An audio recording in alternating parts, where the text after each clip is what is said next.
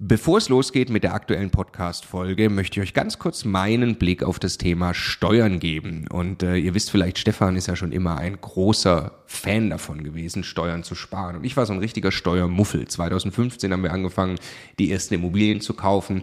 Und Stefan war schon immer drauf und dran, jeden Cent Steuern zu sparen, den man irgendwo sparen kann. Und ich fand das Thema immer irgendwie ein bisschen nervig. Ich dachte, ah ja, warum soll ich mich damit beschäftigen? Klar ist es toll, weniger Steuern zu bezahlen. Aber jetzt wollen wir doch erstmal Immobilien kaufen, Business aufbauen und so weiter. Und ich bin sehr froh und dankbar, dass Stefan sehr frühzeitig zum Beispiel angefangen hat, dass wir eine Holding gründen, die Immobilien in die richtigen Gesellschaftsstrukturen kaufen. Ähm, und ja, wa warum? Also was habe ich dann äh, in den letzten Jahren jetzt äh, lernen dürfen von Stefan und natürlich dann speziell von Martin Richter, der ja, äh, ja wirklich, ich würde mal sagen, Deutschlands bester Steuerberater für Immobilieninvestoren ist. Was ich lernen durfte, ist, dass zum einen Immobilieninvestoren tatsächlich sehr viel mehr Möglichkeiten haben, Steuern zu sparen. Das ist schon sehr eindrucksvoll, was man alles machen kann. Aber dann, und das ist der entscheidende Punkt, sind die gesparten Steuern ja pures Eigenkapital. Es geht also nicht nur darum, dass ich jedes Jahr x tausend Euro weniger Steuern bezahle, sondern es geht darum, dass ich dieses Geld als pures Eigenkapital, als Immobilieninvestor ja wieder ans Arbeiten bringe und sie mit zweistelligen Eigenkapitalrenditen einsetze. Und ich mir dann anschaue, wie viel größer mein Vermögensaufbau ausfällt, zum Beispiel über zehn Jahre, dann kann es gut sein, ich habe nachher das doppelte Vermögen, weil ich mich eben damit beschäftigt habe, Eigenkapital schon vorzugehen, indem ich möglichst viel oder möglichst wenig Geld ans Finanzamt äh, äh, bezahle und möglichst viel Steuern spare, die ich wieder reinvestieren kann. Genau deshalb machen wir seit vielen Jahren sehr viele Inhalte gemeinsam mit Martin Richter und wenn du Lust hast, einmal zu erfahren, welche Möglichkeiten es alles gibt, der eine große Rundumüberblick, dann ist unser Live-Webinar kostenlos, 100% kostenloses Live-Webinar mit Martin Richter genau das Richtige. Eine Stunde lang geht er durch alle steuerlich relevanten Themen für dich als privater Immobilieninvestor. www.immocation.de slash Steuerwebinar. Da findest du die Termine. Es sind alles Live-Termine, die wir jetzt mit ihm aufgesetzt haben. Also am besten jetzt gleich anmelden. Viel Spaß! Hey zusammen! Der Content, den ihr jetzt hört, ist eigentlich für YouTube bestimmt. Wir wollten euch den aber nicht vorenthalten, also hauen wir ihn jetzt einfach als Podcast raus. Viel Spaß beim Hören. Wie viel Eigenkapital brauchst du, um eine Immobilie zu kaufen? Das rechnen wir einmal in diesem Video kurz vor und besprechen mal, kann man möglicherweise sogar ganz ohne Eigenkapital eine Immobilie kaufen. Wir richten uns mit dem Video an ja, den Erstkäufer, den Einsteiger, der sich jetzt eben fragt, ob er eine Immobilie kaufen kann. Los geht's! Der Immokation Podcast. Lerne Immobilien. Also, wir haben vier Gedanken zu dem Thema. Wir wollen gleich zum Ende dann auch darüber sprechen, wann ist man eigentlich vielleicht überschuldet und was passiert, wenn man vielleicht ein paar mehr Immobilien kaufen will. Jetzt geht es aber erstmal los. Gedanke Nummer eins, Frage Nummer eins: Wie viel Geld kommt eigentlich von der Bank bei der Immobilienfinanzierung? Also irgendwas zwischen 0 und 100 Prozent, typischerweise in, in seltenen Fällen äh, sogar mehr. Jetzt machen wir erstmal die, den Standardfall des Kaufpreises. Des Kaufpreises sorry. Äh, ich, ich kaufe eine Immobilie, ja, dann äh, kriege ich logischerweise sehr gerne Geld von der Bank. Der steht ja, den Schulden steht ein realer Gegenwert gegenüber. Banken können sich im Grundbuch absichern für den Kredit. Deshalb machen sie das sehr, sehr gerne. Was man quasi immer eigentlich bekommt auf eine Immobilie ist Größenordnung 60 Prozent. Prozent, weil das schon fast unabhängig von der eigenen Bonität ist. Da ist man dann irgendwann so im Pfandbriefbereich äh, und solche Dinge, weil die Bank im Prinzip sagt, für das Geld kriege ich die Immobilie immer verkauft, also gibt es so gut wie kein Risiko für diesen Kredit. Ne? Was dann äh, auch noch sehr, sehr häufig ist, äh, ist äh, irgendwas in der Größenordnung 80 Prozent und von da auch noch sogar aufwärts. Ähm, da kommt es dann aber in einen Bereich, wo tatsächlich meine Bonität als äh, Kreditnehmer eine Rolle spielt und die Frage, inwiefern ich auch langfristig äh, ein Einkommen und solche Dinge habe, um diesen Kredit unabhängig auch von irgendwelchen irgendwelchen Mieteinnahmen und sowas eben sauber zurückzuführen. Ähm, und äh, je näher ich dann in Richtung einer 100% Finanzierung komme, also einer vollen Finanzierung des Kaufpreises der Immobilie durch die Bank, äh, je mehr muss ich wirklich eine, eine, eine gute Bonität haben, äh, möglicherweise auch noch nicht äh, große Schulden oder, oder andere Käufe oder sowas gemacht haben. Ähm, und ich muss insbesondere dann auch einfach gut einkaufen. Also die Markteinschätzung, die Werteinschätzung der, ähm, der Bank muss halt auch zu dem passen, was ich für diese Immobilie haben möchte. Genau, also ich sage es mal, um eine Größenordnung zu nennen, zweieinhalbtausend Euro Nettoeinkommen, vielleicht sogar als Haushalt und das mit einem unbefristeten Arbeitsvertrag sollte eine 80% Finanzierung äh, erstmal kein Problem sein. Ne? Also wenn man Kaufnebenkosten plus 20% Kaufpreises mitbringen kann. Für eine normale Wohnung irgendwo. Ne? Jetzt nicht, wenn ich komme und sage, ich brauche zwei Millionen Euro mehr Familienhaus oder so. Ja. Genau, genau. Jetzt äh, ist mathematisch gesehen wäre es wünschenswert, gar kein Eigenkapital mitzubringen. Ne? Weil die Eigenkapitalrendite immer, immer höher wird. Ne?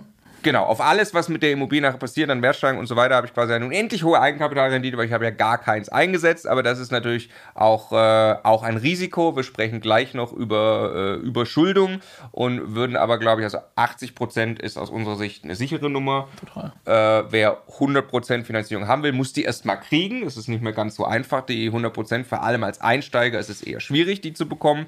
Ähm, und meistens ist es eher für die Leute, die das Eigenkapital eh schon haben oder hätten und wirklich über hätten, die es aber nur nicht einsetzen wollen, die kriegen vielleicht eine 100% Finanzierung. Also wir merken uns, 80% kommt von der Bank, selber bringen wir mal 20% mit in unserer Beispielrechnung.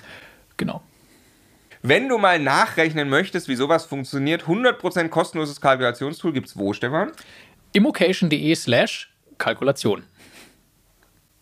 Jetzt also, rechnen wir aus. Zweitens, wie viel Geld brauchst du denn dann? Rechne mal vor, bei einer 80% Finanzierung. Wie viel Geld braucht zum Immobilienkauf? Also nehmen wir mal eine Immobilie, jetzt ganz simple Zahlen, äh, die ist 50 Quadratmeter groß und kostet 2000 Euro pro Quadratmeter. Das ja, wird irgendwo äh, eine B-Stadt sein, also irgendwie äh, im, im, Speckgürtel von irgendeiner Großstadt. Ne? Hängt natürlich auch ein bisschen davon ab, wo in Deutschland ich mich gerade bewege. Und eine ganz normale äh, Zweizimmerwohnung äh, in so einer Region. Die kostet ich möchte nur ein ganz kurzes Disclaimer machen, weil ich, ich, ich, sehe die vielen Kommentare zu ja, 100.000 Euro für eine Wohnung. Wir kaufen äh, einige Wohnungen, haben das auch in letzter Zeit getan und wir haben Wohnungen gekauft für unter 50.000 Euro. 30.000 30 Euro. Nach wie vor, auch jetzt, heute, aktuell. Ähm, wir haben aber auch Wohnungen gekauft für 200 oder 300.000 Euro. Es hängt einfach massiv vom Standort ab. Zum einfachen Rechnen 100.000 Euro kostet die Wohnung. Genau, also kann man definitiv heute genauso kaufen, was ich jetzt erkläre. Ja. Ja.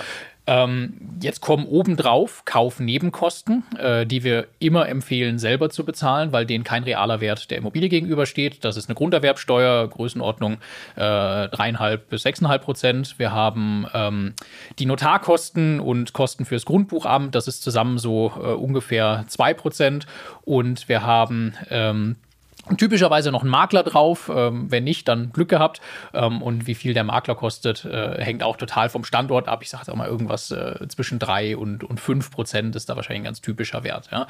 Ähm, das heißt, ich komme am Ende irgendwo auf 10 bis nochmal 12, maximal 15 Prozent Kaufnebenkosten, die ich mitbringen sollte. Das sind also 10.000 bis 15.000 Euro für diese Wohnung, die ich für Kaufnebenkosten brauche. Zusätzlich sollte ich nach dem Kauf der Immobilie immer einen Puffer haben für eventuelle Kosten, äh, die auf mich zukommen, die ich noch nicht ähm, klar benennen kann ja, oder die ich, die ich äh, möglicherweise abdecken muss, weil ich irgendwas übersehen habe. Es kann sein, die Hausgemeinschaft beschließt, das Dach soll jetzt saniert werden und es gibt eine Sonderumlage und ich habe das irgendwie äh, in der Prüfung noch nicht kommen sehen oder es äh, passiert irgendwas in der Wohnung, der Mieter zieht aus und ich muss die doch früher renovieren oder sowas, als ich das vorhatte. Ähm, wir empfehlen, dass man äh, ungefähr ungefähr 10.000 Euro für eine Wohnung, die 100.000 Euro kostet, einfach nochmal zur Seite legen hat, die man auch nicht für Urlaub oder Auto oder sowas verwendet. Das ist wirklich die eiserne Reserve, damit man nicht in irgendeine blöde Situation kommt. Jetzt steigt aber nicht linear, ne? Wenn ich in nee. München für 700.000 Euro eine Wohnung kaufe, muss ich nicht 70.000 Euro vorhalten. Nee, es gibt, dann, es gibt ja. irgendwas so Daumenregeln, dass man dann irgendwann aufs ganze Immobilienportfolio sagt, dass man so zwischen einer halben und einer ganzen Jahresnetto-Kaltmiete als Rücklage hat. Aber am Anfang mal für eine Wohnung ist lieber vorsichtig und ich habe ein bisschen mehr eingeplant, als dass ich in eine Schieflage komme.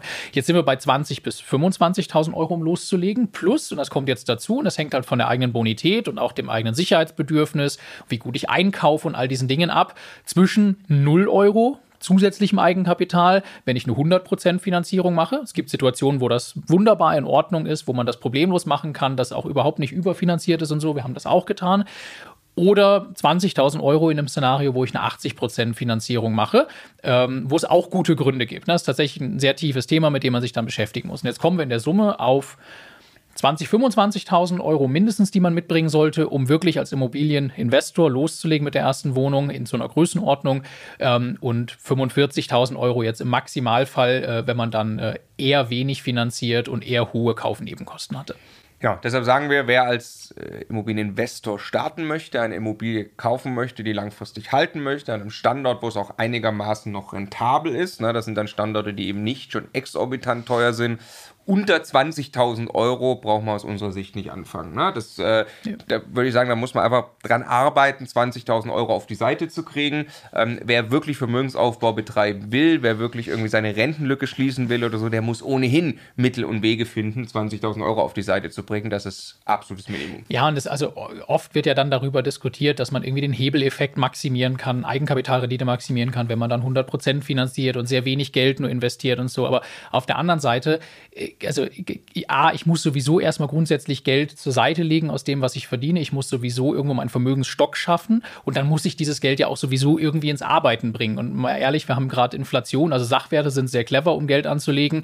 Äh, es gibt wenig Zinsen. Was habe ich denn für Alternativen außer dem Aktienmarkt oder es eben wirklich in Immobilien zu stecken? Also deshalb, wir selber tun das. Wir empfehlen das auch äh, ganz, ganz engen Freunden, Familie und so weiter und das auch generell eben euch. Es ist völlig in Ordnung, auch wirklich Geld in eine Immobilie zu investieren investieren und vielleicht nicht 100 Prozent zu finanzieren, ähm, weil das Geld da eben langfristig hervorragend arbeitet. Genau. Und hinten raus wird es einfacher. Sagen wir gleich noch was dazu. Jetzt machen wir aber erst nochmal Gedanke Nummer drei und stellen die Frage, wann ist man denn überschuldet? Also wann würde man, Stefan, das Spiel, wann hätte man das überreizt? Was sollte man nicht tun?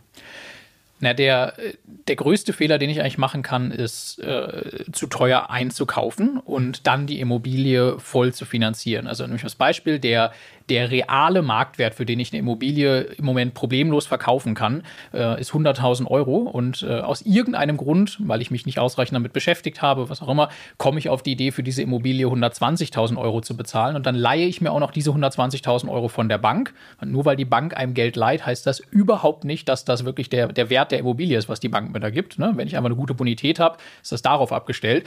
Und jetzt habe ich 120.000 Euro Schulden und eine Immobilie, die ist 100.000 Euro wert. Jetzt habe ich in der Vermögensbilanz eigentlich ich 20.000 Euro gerade liegen lassen und äh, fange an, mich zu überschulden. Wenn das irgendwann Übergewicht bekommt, also wenn ich jetzt noch irgendwo 100.000 Euro liegen habe als Eigenkapital, dann habe ich einfach nur jetzt weniger in der Vermögensbilanz stehen. Wenn ich das aber ein paar Mal mache und irgendwann äh, quasi mein ganzes Vermögen damit aufgebraucht ist, äh, dann kann ich immer wirklich netto verschuldet sein und das ist eben sehr, sehr gefährlich.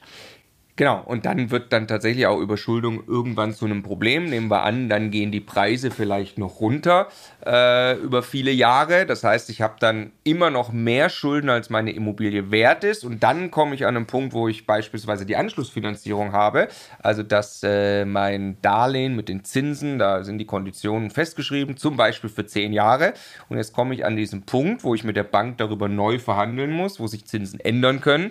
Und dann habe ich zu dem Zeitpunkt mehr Schulden als einen realen Gegenwert, dann wird es zum Problem. Oder es wird auch zum Problem, wenn ich einfach das System überspanne und dann aber kurzfristig Geld brauche, was ich nicht habe, weil ich es eben nicht auf der Seite liegen habe und dann eigentlich in die Immobilie investieren müsste, zum Beispiel weil eine Sanierung ansteht, das kann ich nicht tun, muss dadurch die Immobilie, werde gezwungen zum Verkauf, muss sie auf den Markt geben und muss sie zu einem Preis verkaufen, der äh, niedriger ist als das, was ich noch an Schulden habe. Und dann bleibe ich tatsächlich auf Geld sitzen und deshalb äh, sollte ich mir das vorher gut überlegen, wenn ich eine 110 oder gar mehr Prozent Finanzierung, ob ich die überhaupt anstreben sollte. Ja, und das, deshalb ist auch die Antwort immer nicht, ist eine 100 Prozent Finanzierung gut oder schlecht oder riskant oder nicht, sondern es mhm. steht und fällt alles damit, wie gut ich einkaufe. Und das ist zum Glück etwas, was man lernen kann. Also es gibt immer Mittel und Wege, an wirklich lohnenswerte und im Verhältnis zum Markt günstige Immobilien ranzukommen. Deshalb wird man selten einen Profi-Investor finden, der sagt, äh, ich, ich, äh, ich habe ein Überschuldungsproblem oder ich kaufe ständig über Marktwert, weil die das für sich systematisiert haben. Und das kann man eben auch als Einsteiger lernen, ähm, mit, mit äh, Strategien und Vorgehen dann irgendwie systematisch an Immobilien zu kommen, die doch unter Marktwert gerade verkauft werden. Wenn ich das tue, dann habe ich auch kein Überschuldungsproblem, wenn ich 100% finanziere. Genau, und ein zweiter, und das bringt uns zu, zu, zu Punkt 4 gleich, ein zweiter Punkt, wann das vollkommen in Ordnung ist, auch weit über 100% zu finanzieren, wenn das einfach mein Geschäftsmodell ist und ich Profi bin oder generell schon viel mehr gewachsen bin beim Immobilienbestand. Und deshalb heißt auch Punkt Nummer 4, bist du mal erfolgreich, dann wird es einfacher. Dann wird es einfacher, an Geld zu bekommen, dann äh, wird es einfacher, irgendwie vielleicht auch Eigenkapital zu beschaffen, beziehungsweise eben mit der, von der Bank Fremdkapital zu bekommen und aggressiver zu finanzieren. Also wer äh, beispielsweise ein, äh, ein sogenannter Projektentwickler ist, ja, gibt es auch viele private, ich sage jetzt mal kleine Projektentwickler, da ist das vollkommen üblich, dass sie eine Immobilie kaufen und dann den gesamten Kaufpreis nochmal in die Immobilie investieren, um sie zu entwickeln. Also um sie beispielsweise zu sanieren oder irgendwas anzubauen oder überhaupt zu bauen und sie dann auch wieder am Markt verkaufen oder halten und von den Mieteinnahmen die Bank gerade zu bezahlen. Und wenn ich dann mal eine Geschäftsbeziehung habe mit der Bank, die weiß, okay, der macht jetzt sein fünftes, sein zehntes Projekt und der kommt mit einer Einschätzung, sagt, die Immobilie kaufe ich zu dem Preis und nachher verkaufe ich zu dem Preis und zwischendrin passiert die Aufwertung. Das kann sein, dass der 150 oder 200 Prozent vom Kaufpreis sich tatsächlich auch von der Bank leihen kann. Im Idealfall habe ich dann auch noch eine größere Menge Geld als Liquiditätsreserve eben wirklich auf dem Konto liegen. Und dann ist das auch ganz üblich. Und dann beantwortet sich die ganze Frage für dieses Video auch komplett anders. Ja, also wenn ich da mal in diesem Spiel drinstecke, vielleicht einen Bestand schon aufgebaut habe, wo ich im Projektentwickler oder irgendwas dergleichen bin, Immobilien handle, ähm, dann kann ich tatsächlich ganz, mit, mit ganz anderen Möglichkeiten noch äh, mit Eigenkapital arbeiten oder an Geld rankommen grundsätzlich. Ja, es wird äh, spannend, ich habe gerade drüber nachgedacht, spannenderweise, wenn man als Einsteiger loslegt, äh, klingt das jetzt viel, ich brauche 20, 30, 40.000 Euro, um, um eine Wohnung zu kaufen, eine erste, je nach Konstellation. Brauche ich jetzt 200.000 Euro, um fünf Wohnungen zu kaufen, wo ich dann sofort wieder sage, nee, das, so läuft es nicht, mm -mm, sondern mm je tiefer ich drin bin, je mehr Erfahrung ich habe, desto mehr Mittel und Wege werde ich finden, besser einzukaufen, Eigenkapital schonender vorzugehen, krasser Werte zu heben und irgendwann vielleicht auch mal in der Situation zu sein, dass ich eine Immobilie finde, die ich gar nicht halten will, sondern die ich dann mit einem, mit Gewinn weiterverkaufen kann, wo ich ja auch große Summen bewege. Also ich glaube, es ist am, am Anfang würde ich da immer sehr vorsichtig rangehen und, und würde äh, ehrlich überlegen, habe ich die finanziellen Voraussetzungen, irgendwo mindestens 20.000 Euro, je nachdem dann vielleicht auch ein bisschen mehr. Aber das kann man dann nicht multiplizieren. Also so läuft es nicht, sondern es wird dann immer, immer effizienter. Man kann dann schon krasse Sachen aufbauen, ohne dass man exorbitant viel Eigenkapital braucht. Ja. Genau, vor allem, wenn ich es gut mache. Also man muss nicht der Riesenprojektentwickler gleich sein, hm, sondern auch das ist also bei uns dann zigfach im Bestand passiert. Man sieht ja dann, man hat die Immobilie ein, zwei, drei Jahre, man hat was investiert, die Mieten sind gestiegen, der Wert der Immobilie ist gestiegen, weil sich auch der Markt in der Zeit eben eventuell gut entwickelt ja. hat. Das weiß ich dann ja aber und plötzlich habe ich eigentlich eine Reserve in der Immobilie, die kann ich im Übrigen auch tatsächlich mit der Bank wieder rausziehen irgendwann, wenn ich sage, hey, nach drei Jahren bewertet mal die Immobilie neu, dann sagt die Bank, herzlichen Glückwunsch, die Immobilie ist 50% Mehrwert als damals, weil du hast ja toll entwickelt, hast selber noch investiert, plus der Markt ist gut gelaufen, dann kann ich mir tatsächlich wieder Eigenkapital aus der Immobilie rausziehen. Ne? Also das Spiel wird, und das glaube ich hier für uns der abschließende Punkt, ähm, das Spiel wird mit der Zeit dann immer einfacher. Ja. Ja, und vor allem natürlich, wie gesagt, trotzdem bei all dem immer Puffer, Liquiditätsreserve, damit ich nie in Rückenlage gerate.